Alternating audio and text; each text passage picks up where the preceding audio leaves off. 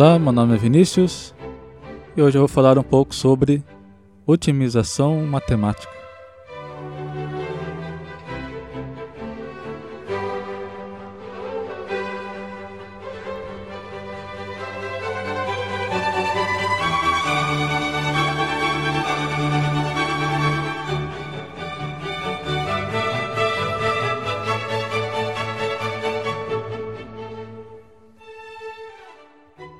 Bom, a otimização matemática, que por vezes também é conhecida como programação matemática, né? então a gente pode também encontrar com esse nome, é basicamente uma área da, da matemática aplicada, né? da matemática computacional, que tem por objetivo, basicamente, a procura por pontos de máximo e de mínimo de uma certa função matemática dentro de um domínio especificado. Então, o objetivo é basicamente encontrar os pontos em que essa função atinge o seu valor máximo né, ou atinge o seu valor mínimo.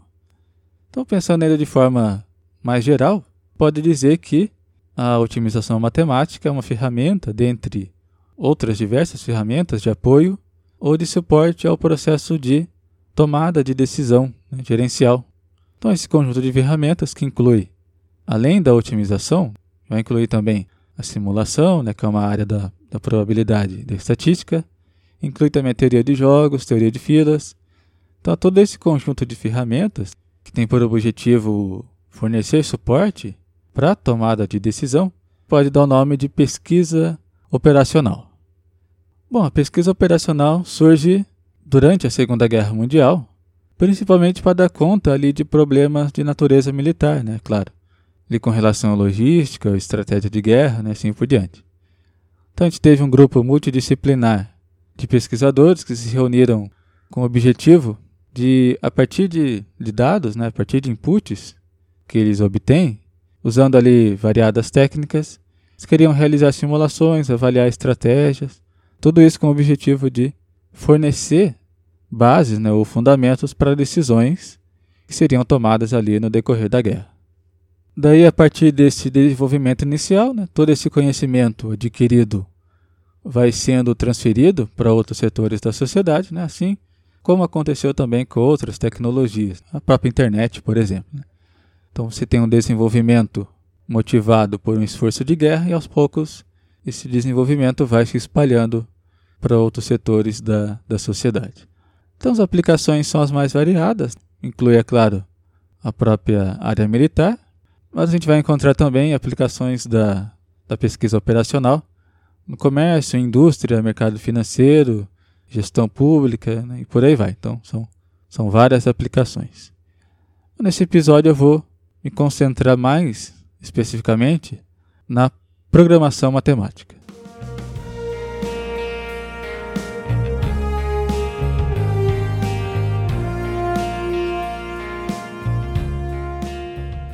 Muito bem, então o objetivo da programação matemática é basicamente resolver problemas de otimização. Então, nesse sentido, quando dizemos que queremos otimizar uma função, o que a gente está querendo dizer de forma mais, mais precisa um pouco é que queremos encontrar um ponto ótimo dessa função, que é um ponto de máximo, que é um valor para o qual essa função atinge o seu maior valor, ou um ponto de mínimo, que é também um valor para o qual a função atinge o seu menor valor possível. Né? Nesse caso, está dizendo aqui de máximos e mínimos globais. Então, de forma geral, a gente tem um certo objetivo, né, que é maximizar ou minimizar, e uma função objetivo, né, uma função matemática, cujas variáveis são as variáveis de decisão do problema. São as variáveis que vão me dar basicamente, a resposta daquele problema. E a gente tem também restrições, que são funções que delimitam o meu espaço de soluções. Então, esses são basicamente os componentes principais de um problema de otimização.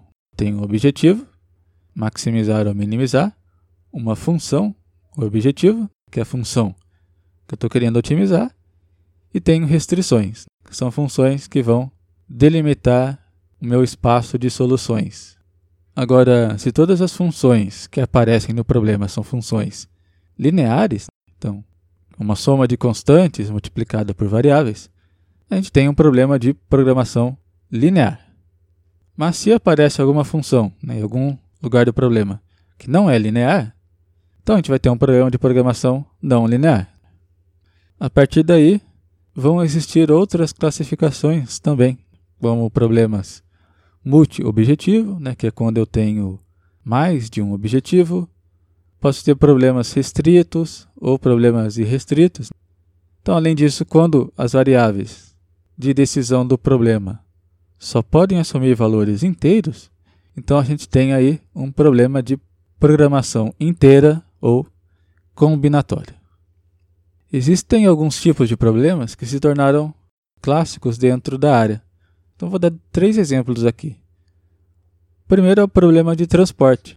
Então a gente tem geralmente um problema que envolve é, a distribuição de produtos de centros de produção para mercados consumidores. Então o que seria interessante aqui? Né? O que seria um objetivo interessante?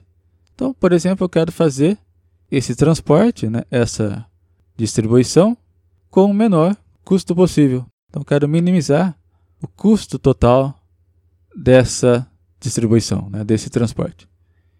Quais possíveis restrições que a gente encontraria? Primeiro, a gente tem a oferta, né? então eu não posso transportar mais do que é produzido. E por outro lado, a gente tem a demanda, né? eu tenho que atender minimamente ou exatamente aquele mercado consumidor. Um outro exemplo clássico são os problemas de corte e empacotamento. Então, um problema de corte. Imagina que você tem um objeto maior, né, de formato padronizado, né? pode ser formato retangular, por exemplo. Então, a gente quer cortar esse objeto maior em outros objetos menores, né, de formatos diferentes e em quantidades diferentes. Então, imagina que você tem ali uma folha, uma folha de alumínio de formato retangular, daí você precisa cortar cinco quadrados e dois círculos. Né? Então, qual que é o problema de otimização aqui? Eu quero realizar esses cortes né, dessas, desses objetos menores a partir daquele objeto maior, atendendo, é claro, as quantidades desejadas, as quantidades que foram especificadas, e, o que é importante, minimizando o desperdício que eu vou ter daquele objeto maior. Então, eu quero cortar esses objetos menores atendendo à restrição das quantidades, de tal maneira a minimizar o desperdício daquele objeto maior. O problema de empacotamento seria parecido, né? A gente quer, por exemplo, armazenar ou guardar certos itens dentro de um objeto maior, de forma a minimizar o espaço vazio daquele, daquele objeto maior. Claro que todos esses problemas possuem aplicações industriais imediatas. E um último exemplo aqui, que é o exemplo da, de programação inteira, que é bastante conhecido também, que é o chamado problema da mochila.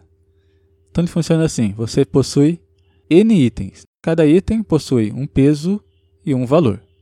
Então a gente quer selecionar um subconjunto desses N itens para colocar em uma mochila que suporta um peso máximo, né, de tal maneira que eu possua o maior valor possível. Então, qual é o objetivo desse problema?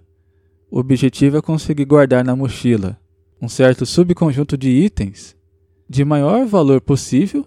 Então, quero maximizar o valor dos itens que eu consigo e a restrição é o peso máximo que a mochila suporta. Então, veja, nesse caso, minhas variáveis de decisão. Então, para cada item, tem uma variável que pode assumir, por exemplo, aí, os valores 1 ou 0 valor 1 indica que o item será guardado na mochila e o valor 0 indica que o item não será guardado na mochila. Então, quando essa variável pode assumir somente os valores 0 e 1, a gente vai ter o problema da mochila binária.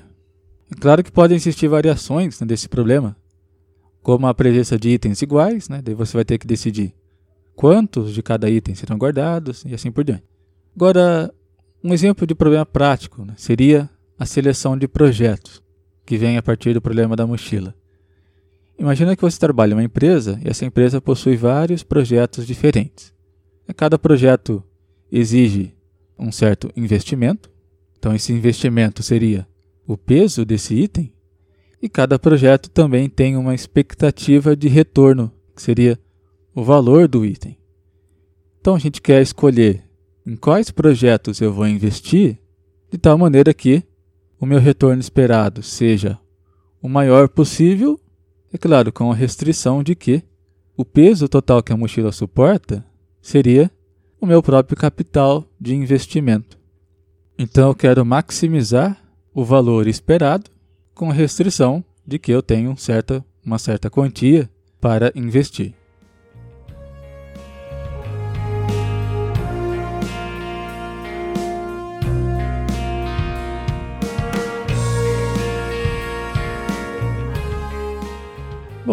No caso da otimização linear, existe um método geral de resolução de problemas que é o chamado método simplex, que foi proposto pelo matemático americano George Dantzig no ano de 1947 e é considerado um dos algoritmos de maior sucesso de todos os tempos, né, dada a sua enorme variedade de aplicações né, e também a eficiência prática desse algoritmo. Agora, na otimização não linear, a gente vai usar ali ferramentas principalmente do cálculo, né, da álgebra linear e da análise matemática. Então, para quem já estudou cálculo, deve se lembrar que é como que a gente encontra pontos de máximo e mínimo de uma função.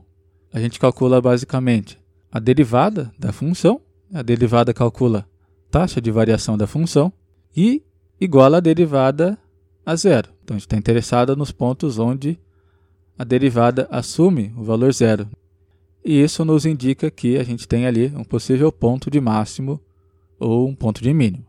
Então, por enquanto, a gente vai chamar de ponto crítico. Depois, para confirmar se aquele ponto é um ponto de máximo ou de mínimo, a gente calcula o valor da segunda derivada naquele ponto crítico. Se esse número for um número negativo, a gente tem um ponto de máximo. E se ele for positivo, a gente tem um ponto de mínimo. Se for igual a zero, não posso afirmar nada. A grande questão aqui né, é que esse método fornece para a gente pontos ótimos locais. O que, que isso quer dizer? Quer dizer que esses pontos ótimos são ótimos em uma certa vizinhança. Né? A gente consegue garantir isso. Nada impede que existam outros pontos que fornecem soluções né, até melhores para o problema. Em alguns casos específicos, você consegue é garantir a existência de máximo global, que seria um ponto máximo da função como um todo. Então, dessa maneira, a principal atividade dentro da otimização não linear é estudar ou criar métodos, né, algoritmos que buscam por zeros de funções. Então, isso envolve, é claro, não somente propor o método, mas também verificar se aquele algoritmo converge para o resultado desejado. Né? E também, se converge, qual a velocidade com que essa convergência acontece. Então, essas são algumas das tarefas dentro da otimização não linear. E problemas de programação inteira são problemas de combinatória. Então, problemas de combinatória geralmente são problemas difíceis do ponto de vista da complexidade de algoritmos. Né? Se a gente for tentar resolver na força bruta, né, simplesmente gerando todas as combinações possíveis e checando a melhor solução, a gente vai quase que sempre encontrar um problema intratável, né? Então, significa que na prática não compensa resolver esses problemas dessa maneira, né? na força bruta. Então, nesse sentido, a gente vai encontrar não somente métodos de solução ótimos, que nos dão a resposta exata, mas a gente vai encontrar também métodos aproximados, que garantem, pelo menos, que a, a resposta fornecida está a uma certa distância da solução ótima, a gente vai encontrar também métodos heurísticos, que nos fornecem uma solução é, subótima, né, digamos assim. Mas nesse caso a gente não tem nenhuma informação da qualidade dessa solução em relação àquela solução ótima. Então, dentro da otimização inteira, né, da otimização combinatória, a gente vai encontrar bastante gente trabalhando nesses algoritmos baseados em métodos heurísticos que buscam soluções aproximadas para problemas difíceis. Um exemplo desses algoritmos seriam aqueles algoritmos bio-inspirados. Né? Já fiz um podcast sobre isso. Depois você pode dar uma olhada lá. Bom, acho que por enquanto é isso. A otimização matemática é uma área que possui aplicações variadas. Né? Claro que eu não conseguiria dar conta aqui da tamanha variedade de modelos e problemas que a gente encontra.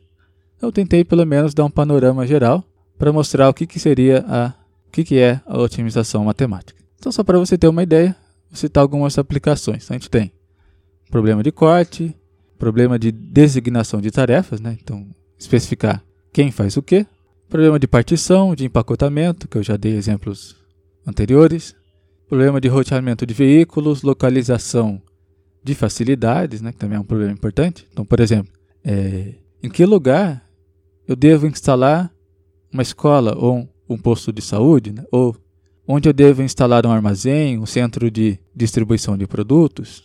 A gente tem também, é claro, problemas de produção, planejamento de produção, quantos itens eu tenho que produzir, quais itens produzir, dimensionamento e lotes, problemas de gestão financeira, fluxo de caixa, então assim por diante.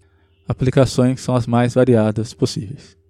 Isso porque eu falei sobre uma ferramenta específica da pesquisa operacional, que envolve muito mais técnicas do que somente a otimização matemática. Então a gente vai ter teoria de jogos, teoria de fila, simulação e assim por diante. São todas ferramentas que possuem como objetivo fornecer suporte ao uso racional de recursos, que é tão importante não somente no meio industrial, mas também na própria administração de recursos públicos, por exemplo. Vou deixar como sugestão um vídeo chamado O que é pesquisa operacional. É um vídeo que mostra alguns exemplos reais de onde a pesquisa operacional pode ser aplicada. Então lá você vai ver exemplos de aplicações nas áreas de transporte, esportes, governo, né, serviço público, produção, educação. E eu vou deixar também como sugestão duas disciplinas do curso de Engenharia de Produção da Univesp, né, que é a Universidade Virtual do Estado de São Paulo, que são as disciplinas de pesquisa operacional 1 e 2. Então, os cursos da Univesp são cursos à distância, que são que estão sob responsabilidade das universidades estaduais aqui do estado de São Paulo. Então, várias disciplinas ficam disponíveis no canal do YouTube deles, então vale a pena também dar uma olhada. Eu vou deixar os links lá na postagem desse episódio no site numeroimaginário.com.br. Então, muito obrigado por ouvir o podcast e até o próximo episódio.